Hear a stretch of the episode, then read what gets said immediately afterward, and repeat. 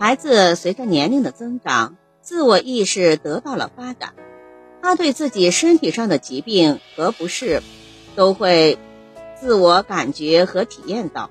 因此，当孩子有病的时候，他会主动向大人说明自己哪里不舒服。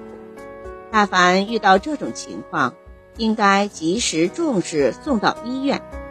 但是，孩子有时也会为了满足自己的某种需要而编一些谎言来骗父母，以得到父母的同情和支持，达到预期的目的。父母对孩子最疼爱，也最担心孩子生病。孩子掌握了父母的这种心理之后，有时便会以装作某种不舒服来骗父母，以满足自己的要求。例如，丽丽年纪虽小，但懂得心理学知识可不少，特别是奶奶和妈妈疼她的心理，她更是一览无际。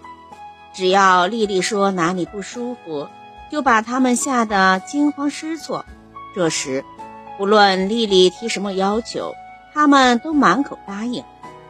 一天，丽丽不想上幼儿园，想在家里玩。妈妈催她快点吃早饭，以便早一点把她送到幼儿园。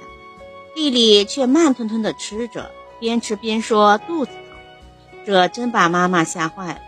妈妈一边摸肚子，一边说：“肚子疼就不上幼儿园了，在家玩吧。”丽丽听罢，妈妈不上幼儿园，她的肚子就不疼了，并且吃饭很快，搬出家里的玩具，坐在小椅子上玩。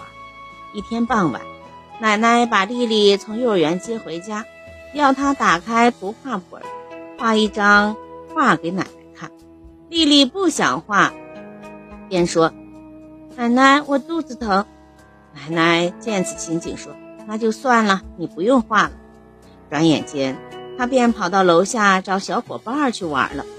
奶奶找到丽丽时问：“你不是肚子疼吗？怎么又在玩呀？”丽丽只是眯了奶奶一眼，当作没听见。一个星期天，妈妈带丽丽去公园去玩，丽丽不想自己走路，要妈妈抱，她就喊肚子，妈妈便把丽丽抱在怀里走。丽丽的肚子又不疼了。她的肚子疼，只不过是用来战胜家长、满足自己的需要一种核武器。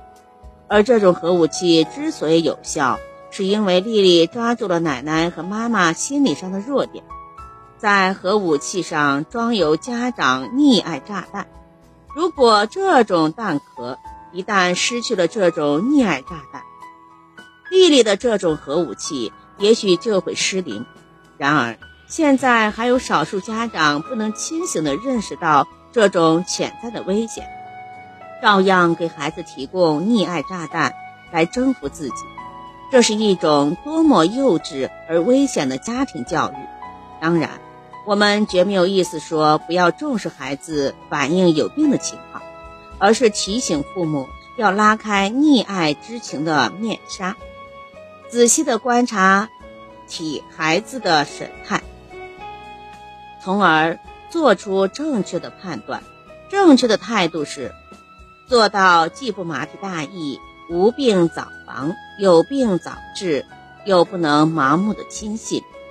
仔细体察孩子的身体状况是否正常，从而做出相应的正确的决策。